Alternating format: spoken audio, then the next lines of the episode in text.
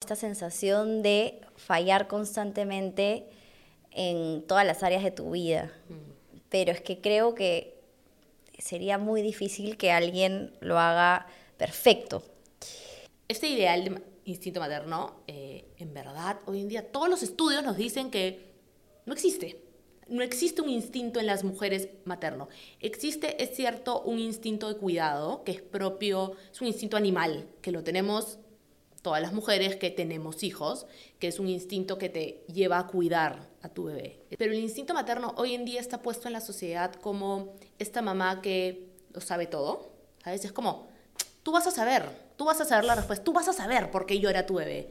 Y luego yo me encuentro con mamás que me dicen, no tengo idea qué le pasa a mi bebé y me siento mala porque yo debería saber qué le pasa. La forma de ayudarte es solucionándotelo. Sí, o, aconsejándote aconsejándote o invalidándote, como, pero no es nada, no te preocupes, ¿no? Eh, lo escucho mucho en, en, sesión, es como, me siento mal por esto, pero yo sé que no debería porque hay otra persona que está sufriendo más que yo.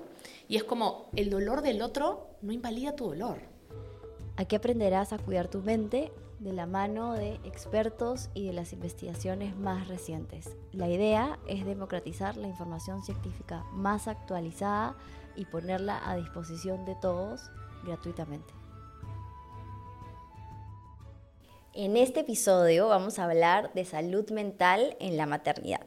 Y para eso estamos aquí con Mapi, que es psicoterapeuta y psicóloga perinatal con más de 10 años de experiencia. Ha escrito un libro que se llama ¿Qué es esto que siento? Y además es creadora del blog Gestando una idea. Y muy importante, a Mapi la conozco de toda mi vida, es mi amiga del colegio y es una persona que tiene información muy importante que todas las mujeres que están pensando en hijo, que están pensando tener un hijo, que están embarazadas o que tienen un hijo, deberían escuchar. Mapi, gracias por estar acá. Muchísimas gracias por la invitación. Eso de más de 10 años de experiencia suena como un montón. Eh, encantada de estar aquí y poder hablar un poco sobre la importancia de la salud mental en la maternidad, que que es algo que yo encuentro que tiene muy poco espacio en la parte pública. No se habla mucho, hay mucha idealización en general sobre salir embarazada, sobre tener hijos y, y nos hace falta un poco más de, de verdad y de realidad para que las mamás no se sientan tan solas. Así es, y tú eres especialista en psicología perinatal. Cuéntanos exactamente qué es eso. La, la etapa perinatal es una etapa en la vida de, de la mujer y, y, del hombre en general eh, que inicia como cuando uno decide tener un bebé. ¿Sabes? Como en la búsqueda, muchos, hoy en día tenemos ahí afuera muchos procesos de reproducción asistida, entonces acompaña la salud mental de las parejas, de las mamás, de los papás, durante este proceso que puede ser como largo, puede ser emocionalmente bastante fuerte. Acompaña toda la salud mental en el embarazo. Trabajamos con las pérdidas perinatales, que también son muy poco visibilizadas con el posparto y con toda la crianza temprana. Entonces, en verdad, es la psicología que aborda la salud mental, pues, de las nuevas madres, de los padres y de la, de la dinámica familiar en general. Me encanta, yo no sabía que existía una especialización en esto y de hecho no conozco otra psicóloga especialista en esto en Perú. Y quería empezar con esta primera pregunta. ¿Cuál crees que es la fuente de sufrimiento más común en una mamá, ya que tú las escuchas todo el día, todos los días, porque a eso te dedicas, a escuchar los problemas de las madres. Tú sabes que la culpa es, es algo que yo siento que atraviesa mucho la maternidad, más allá de tu estrato socioeconómico, más allá de cuántos hijos tengas, más allá de si tienes red de apoyo o no tienes red de apoyo, de la cultura en la que estás, la culpa es como... acompaña la maternidad. Una vez lo vi en una obra de teatro eh, dirigida a madres y, y, no me acuerdo quién era la actriz, pero eh, la frase era algo como, eh, vas a la clínica y das a luz y junto con el bebé sale la culpa. ¿Sabes? Es como, está atravesada de la maternidad y, y es una culpa que afecta en distintos sentidos a distintas madres, pero en general creo que la carga y la expectativa que hay de las madres hoy en día eh, es, es, dura, es fuerte y entonces las madres pues se sienten constantemente en esa sensación de estar fallando, y digo fallando entre comillas porque, porque no existe como el hacerlo al 100% perfecto y hacerlo 100% bien y hacerlo como dicen los libros, como dice el Instagram, como dicen los expertos. Entonces todo el tiempo sienten que están fallando todo el tiempo sienten que no están dando lo que deben en el trabajo, que no están dando lo que deben a sus hijos, que no están dando lo que deben a las parejas, que no están dando lo que... Oye, hay un deber ser en la maternidad tan fuerte eh, que llena de culpa a las madres. Mm, me gusta mucho lo que dices, me siento además identificada, yo soy mamá, soy mamá que trabajo full time además. Eh, y lo que dices, ¿no? Esta sensación de fallar constantemente en todas las áreas de tu vida. Mm pero es que creo que sería muy difícil que alguien lo haga perfecto. Hay una serie en Netflix que me encanta, eh, que la veo una y otra vez, que se llama Working Moms, mamás que trabajan. Y me siento muy identificada con el personaje principal, que es Kate, que tiene dos hijos, pero a la vez tiene una empresa. Y ella es la, la gerenta. Y, y es una empresa de marketing y es su pasión, o sea, le encanta trabajar. Y se nota que tiene esta, esta culpa eh, grande porque le gusta un montón pasar tiempo en la oficina. Como a mí, a mí me encanta trabajar, o sea, pero a la vez me encanta estar con mi hijo. Entonces, quería hacerte esta otra pregunta. ¿Por qué crees que las madres son tan culposas? Ahora, yo creo que para poder como pensar un poco en la culpa de la maternidad, tenemos que volver un poco a de dónde viene este ideal de la maternidad. Y, ahí siempre me gusta hablar a mí de, esta idea del instinto materno. ¿Ya?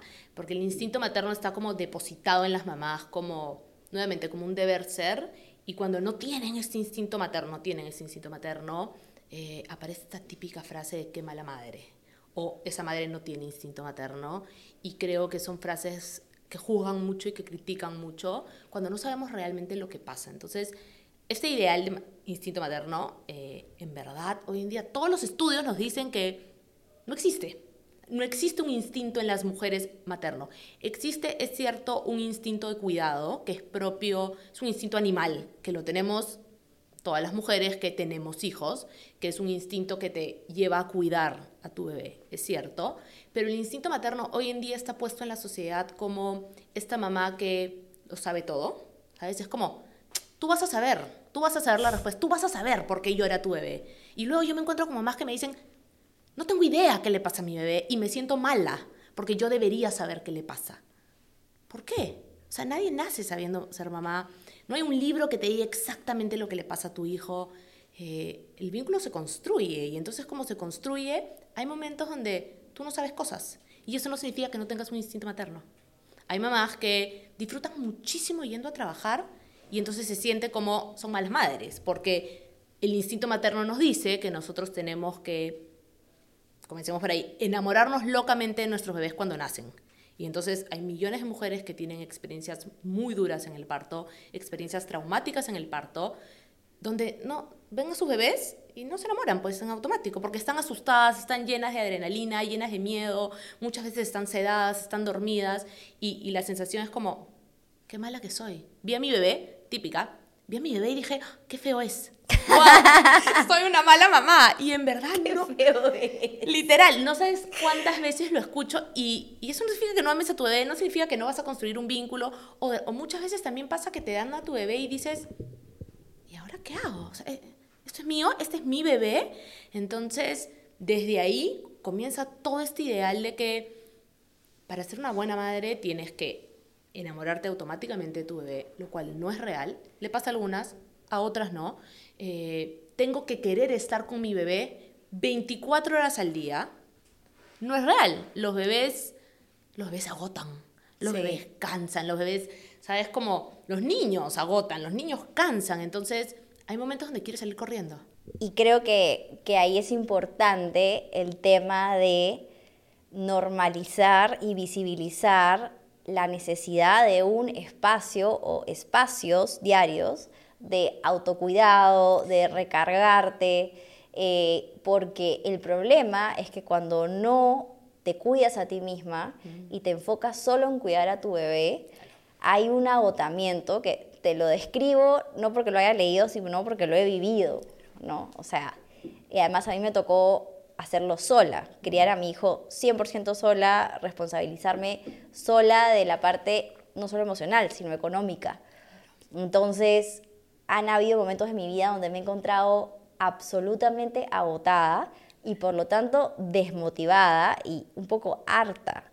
Entonces creo que es bien importante mm. eh, hablar de la importancia de tomarte unas horas o una hora para hacer algo que te gusta, que te relaja. ¿Cómo lo ves tú? ¿Cómo, qué, qué recomendaciones le das tú a, a las pacientes que acaban de tener un hijo o que ya tienen un hijo de cuatro años? Cuéntanos.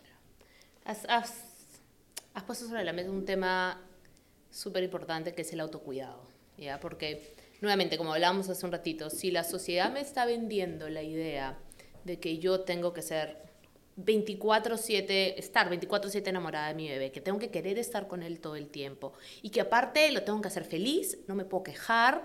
Eh, no, si la sociedad me está vendiendo eso, porque me lo venden las revistas, me lo venden las redes sociales, me lo vende las películas, me lo vende todo el mundo, cuando yo como mamá me siento agotada, cuando yo como mamá no me provoca jugar con mi hijo, cuando yo como mamá me provoca salir corriendo, lo primero que pienso es, estoy loca o no amo a mi bebé algo malo me está pasando. Entonces, eso no es así. Y yo siempre le digo a las mamás, especialmente cuando estamos en espacios como grupales, voltea a la derecha y voltea a la izquierda y te vas a dar cuenta que la mamá a tu lado siente cosas muy parecidas a ti. Solamente que la gente tiene vergüenza de decirlo, porque no hay espacios para decir, la maternidad es agotadora. Y eso no significa que no ame a mi bebé. Sí. Me encanta trabajar y eso no significa que no ame a mi bebé. O sea, como estas dualidades eh, son muy importantes. Entonces, lo primero es, hay que aceptar eso. O sea, porque más allá de las mil herramientas que podamos dar, que puedan hacer que sí, es cierto, lo primero que hay que trabajar es la, propia aceptación de esa autoexigencia que tienes como mamá. Esa, esa culpa que sientes cuando no cumples con ese checklist que tú idealmente te pusiste, porque el libro se ve muy bonito, pero los bebés son dinámicos, ningún bebé es igual, ningún bebé se calma con lo mismo, ninguna mamá es igual, eh, las situaciones son distintas, es distinto ser mamá aquí en Perú que serlo en Europa, es distinto ser una mamá con pareja que ser una mamá sin pareja, una mamá con muchos recursos económicos que una mamá que está preocupada por qué van a comer sus... O sea, hay distintas situaciones que hay que tomar en cuenta. Entonces, no es que exista un 1, 2, 3, pero sí como tú dices, el autocuidado es súper importante y, este ejemplo me encanta usar porque es como muy práctico y es cuando tú estás en un avión eh, y te dan pues el mensaje de va a caer la mascarilla, ¿no? Y en algún momento te dicen, si estás con un niño, asegúrate de ponerte tú primero la mascarilla y luego al niño. Porque en, en automático lo primero que uno hace es, por el mismo instinto de cuidado, es cuidar al niño. Le pongo la mascarilla a él. El problema es que si tú te quedas sin oxígeno, ni te pusiste la mascarilla tú, ni se lo pusiste al niño. Claro. Y esto es algo muy parecido a lo que pasa en la maternidad. Sí creo que es importante decir que efectivamente cuando recién te conviertas en mamá, como estas primeras semanas posparto, definitivamente tu mundo gira en torno al bebé. Entonces, tampoco vamos a poner la autoexigencia que al inicio, pues, tienes que irte tres horas a tomarte un café con tu amiga y hacer deporte, porque eso no es posible. Pero sí, dentro de lo posible, creo que es muy importante tomarte momentos para ti. Y cuando digo momentos para ti, y, eso también me gusta aclarar mucho, no existe una única forma. O sea, a algunas personas les funciona con la terapia, a otras personas les funciona haciendo deporte, a otras personas les funciona el yoga, la meditación, salir a caminar, exponerte la luz, eh, salir a tomarte un café con una amiga, dormir. No existe una única forma para, para cuidar tu, tu salud mental. Existen más bien varias. Y la idea es que cada uno descubra qué le hace bien. Sí. Y una vez que tú descubres lo que te hace bien, tienes que procurar tomarte tiempos para ti y eso no te convierte en una mala mamá. Sí, de hecho creo que mientras más me cuido, mejor mamá soy y más capacidad tengo para cuidar. Así es. Y creo que es algo que a muchas mamás nos toca aprender mm. con los años y quizá eh, con momentos difíciles, ¿no? Y sabes, ahí hay que aprender también a a soltar un poco la opinión del resto, porque lo que te frena es que tú puedes tomar la decisión y, lo veo como en consulta, ¿no? Como, Mapi, he decidido que voy a salir a cenar con mi esposo y entonces le pedí a mi mamá que se quede con, con mi hijo y la respuesta es, pero qué mal, vas a dejar a tu hijo.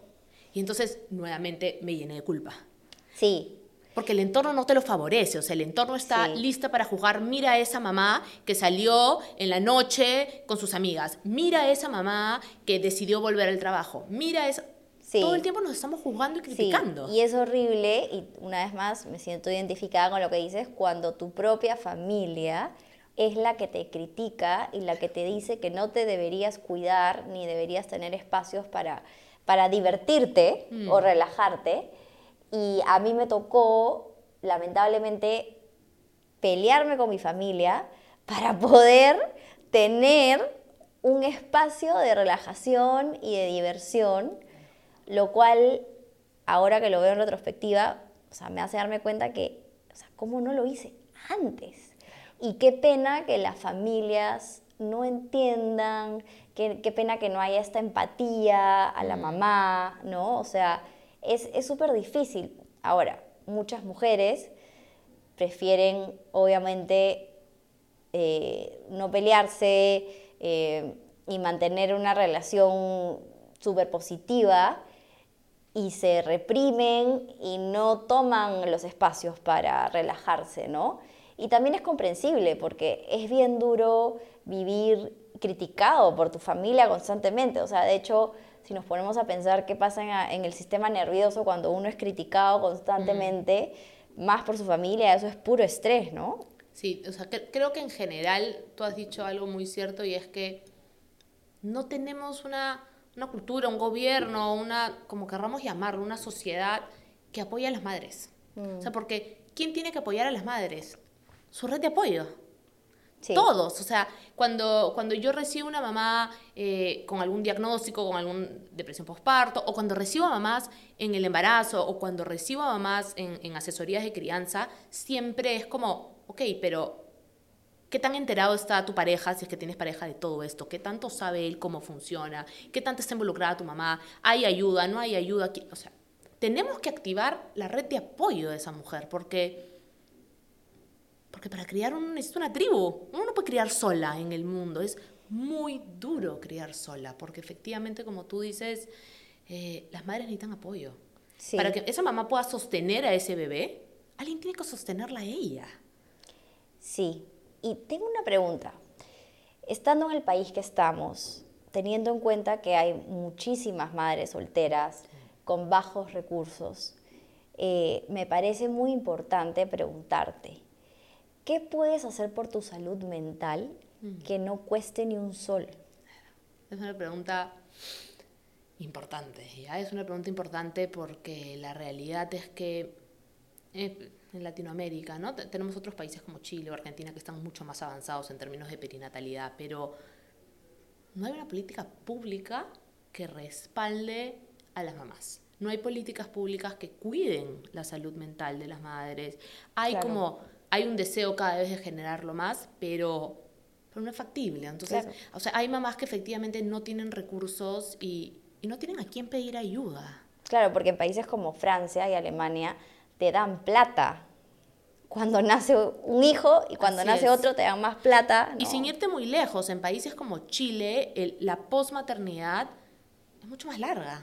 Tienen la posibilidad de dejar de trabajar hasta un año manteniéndoles su puesto, no con el mismo sueldo, no con sueldo después de los seis meses, pero son, o sea, estamos apoyando a esas madres, estamos diciéndole a esas madres, sé que es sumamente importante que tú estés bien, que tú estés para tu bebé y que también puedas trabajar, a la- o sea, hay políticas públicas que cuidan más. Aquí en Perú todavía no, y ojalá haciendo este tipo de cosas, hablando públicamente, publicando en redes sociales, podamos generar mayor conciencia eh, y que algún día podamos tener políticas públicas para cuidar a las madres.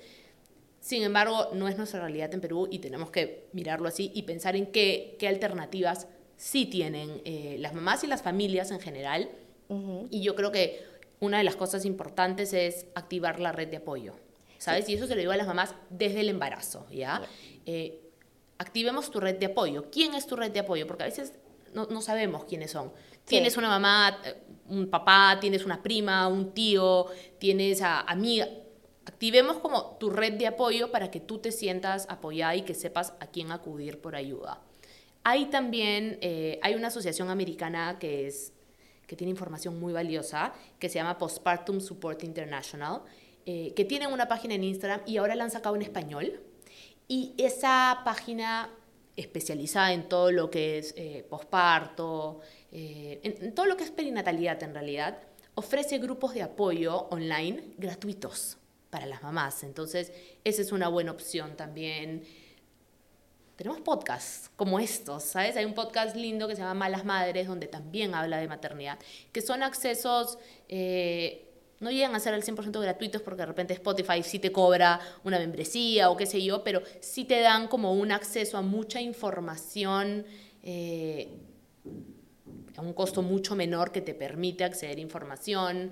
Eh, tienes redes sociales de profesionales como yo y como muchos otros que a través de sus redes sociales sí comparten información un poco para cubrir estos huecos, ¿sabes? Como, está bien, no todos pueden pagar una terapia porque efectivamente el gobierno no, necesariamente lo cubre en muchos casos, eh, pero hay información gratuita que puede acercarte un poco a entender algunas cosas. Y finalmente hay libros, hay libros que son maravillosos, muchos que están en audiolibros. Hay uno que a mí me gusta mucho que se llama La maternidad y el encuentro con la propia sombra, de Laura Goodman, que es buenísimo. Eh, hay uno que, es genial, que desde el título te das cuenta que es genial, se llama Mamá desobediente, De, de, una autora que se llama Esther Vivas, que también es, habla mucho de la maternidad y de todos estos mandatos de la sociedad. Y otro libro que es lindo eh, se llama ¿Por qué el amor importa? de una autora que se llama Sue Gerhardt. Y, y si bien está dirigido a la maternidad, también está dirigido a cómo el amor eh, afecta el cerebro de los bebés y la crianza. Entonces, hay algunos recursos que podemos acceder eh, que no son en sí como un proceso terapéutico o un, proceso psiquiátrico eh, que te puedan alcanzar, ayudar a, obtener por lo menos un poco de tiempo y de información para ti, que te sientas un poco más acompañada. Eso, ¿no? Entonces, digamos que tres recursos a los que uno puede acceder que no tengan ningún costo o tengan un costo muy, muy bajo son podcasts, libros y redes sociales. De profesionales informados, porque también, claro. pasa que en redes sociales encontramos un poco de todo. Eh, y muchas veces eso es lo que nos pone las trampas, pero... Y, sabes, en la maternidad a mí me encanta decirle siempre a, las familias, vas a encontrar de todo. Vas a encontrar eh, profesionales que te digan cosas que te hacen sentido, vas a encontrar corrientes que te dicen una cosa, corrientes que te dicen otra. Eh, y la idea es que tú encuentres aquello que te hace sentido, porque muchas veces las teorías se contradicen y entonces las mamás están como completamente confundidas. ¿Qué hago? Un, profesional me dice esto, este otro me dice el otro, no sé qué hacer. Y ahí hay que bajarle un poco el volumen a, a la afuera y subirle un poco el volumen a adentro. ¿Qué te dice a ti tu corazón, tu mente? ¿Qué sientes tú que es lo mejor para ti, para tu bebé? Y una vez que más o menos definas eso, rodéate de profesionales de la salud y de libros y de lo que fuera que están en esa línea. Claro. Y que te van a ayudar. Y un cuarto camino, una, una cuarta herramienta muy importante que tú has mencionado y que muchas veces eh, subestimamos es activar nuestra red de apoyo. Así es. Em, muchas personas eh, tienen vergüenza o miedo de pedir ayuda. Entonces, ¿cómo saber identificar qué persona puede ser parte de tu red de apoyo? Porque si te pones a pensar nuevamente, tenemos mucha vergüenza pedir ayuda porque tenemos este lema de yo puedo con todo. Este lema que, encontramos mucho hoy en día de positivismo, eh, no soy fanática de hablar tóxico, pero de este positivismo que te dice que tú tienes que poder con todo todo el tiempo y la realidad es que no, nadie puede con todo todo el tiempo. Puedes hacer muchísimas cosas. Sí, pero tienes que priorizar, tienes que asegurarte que tú estás bien mientras las haces. O sea, e, este, este ideal de productividad eh, nos juega en contra. Entonces, cuando voy a pedir ayuda, siento vergüenza, porque ¿cómo voy a pedir ayuda? Si yo debería poder con todo. Yo tendría que poder lograrlo todo. Y, y yo lo conversaba hoy con una paciente que yo le decía, de que puedes, puedes. Lo que pasa es que no quieres y está todo bien con que no quieras. O sea, está todo bien con que quieras una ayuda de alguien para poder hacer esto. Y ella me decía, pero, pero yo debería poder hacerlo. Sí, probablemente si no tuvieras otra opción, podrías. Pero no se trata de eso, ¿cierto? O sea, no se trata de llevarme a ese límite extenuante porque tengo que poder con todo, pero la consecuencia de eso es mi salud mental. Sí. Entonces, hay que pedir ayuda desde un lugar de mucha humildad, o sea, desde saber que, que no tengo que poder con todo y que está bien no poder con todo. Eso no significa que te la van a dar. Van a haber veces que tú vas a pedir ayuda y te vas a encontrar con que la otra persona no te la puede dar o no te la puede dar como tú esperas. Pero el ya poder pedir ayuda es un, primer paso. Y a veces también creo que pasa por eh, identificar nuestras necesidades de ayuda, ¿no? Por ejemplo, si yo me pongo a pensar qué es lo que yo busco en mi red de soporte, mm. es básicamente espacios donde simplemente pueda decir lo que siento, defogarme, quejarme, llorar, eh, contar eh, algo difícil que me pasó, mm. ¿no? Entonces, a veces simplemente activar tu red de soporte es simplemente llamar a una amiga y decirle, oye, te puedo contar esto, oye, tienes 10 minutos que te quiero contar esto, ¿no? Em, entonces, cuando decimos activar nuestra red de soporte, ¿cómo se ve eso en, el día a día, en, la vida, en el... ¿Cómo? Pero qué importante lo que dices, ¿ya? Porque en, el mundo de hoy donde te, me, toco la nariz cuatro veces y consigo un resultado, y, del tips para solucionar, cómo hago para solucionar todo, eh, vivimos en este mundo donde sentimos que todo tiene que ser así, y entonces cuando tú le cuentas un problema a la otra persona, la otra persona siente que muchas veces que la forma de ayudarte es solucionándotelo. Sí, o, aconsejándote aconsejándote o invalidándote, como, pero no es nada, no te preocupes, ¿no? Eh, lo escucho mucho en, sesión, es como, me siento mal por esto, pero yo sé que no debería porque hay otra persona que está sufriendo más que yo. Y es como, el dolor del otro no invalida tu dolor. Siempre va a haber alguien que está sufriendo más que tú. Y no por eso tú no sufres, tu dolor no vale. Entonces... Necesitas un espacio para trabajar. Comunal cuenta con todo tipo de espacios, salas de reuniones, oficinas para empresas de una a 50 personas. De hecho, este podcast ha sido grabado en una de las salas de reuniones de Comunal en Santa Cruz. Y además, con mi código Jessica45 obtén hasta 45% de descuento en el alquiler de cualquier sala en cualquiera de las oficinas de Comunal. Creo que también es súper importante como eso, el, el poder acompañar el dolor del otro desde ahí, desde lo escucha, desde no solucionar, desde no dar consejos a menos que la otra persona te lo pida. Eh, pero para poder hacer eso, ¿sabes qué pasa, Jessy? Que para poder acompañar el dolor del otro, yo tengo que poder sentir el mío sin angustiarme. Sí.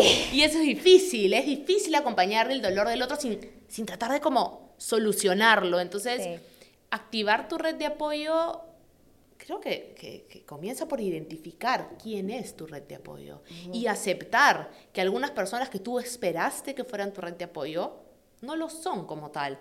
En la maternidad las amistades cambian.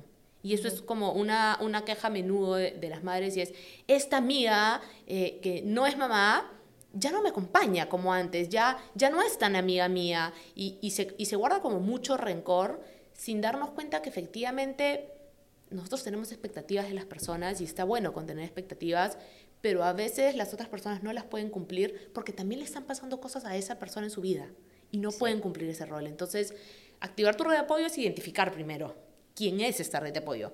Y no tienen que ser personas, o sea, pueden ser amigos, familiares, pueden ser redes sociales. O sea, yo encuentro que hay muchas veces muchos espacios de redes sociales que sí son una red de apoyo para algunas personas, eh, un libro, un espacio grupal, un deporte, una clase de meditación, una clase de yoga.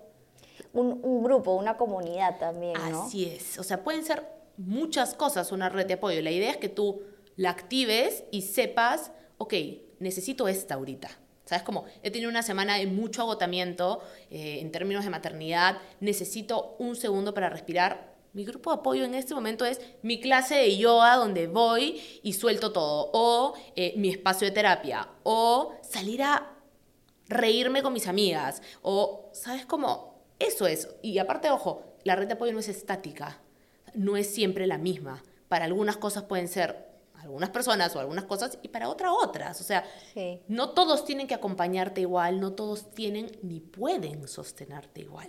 Sí, sí, creo que es importante también eh, no culpar a una persona si no puede estar ahí todo el tiempo para ti, porque la otra persona también tiene una vida y emociones con las que tiene que lidiar.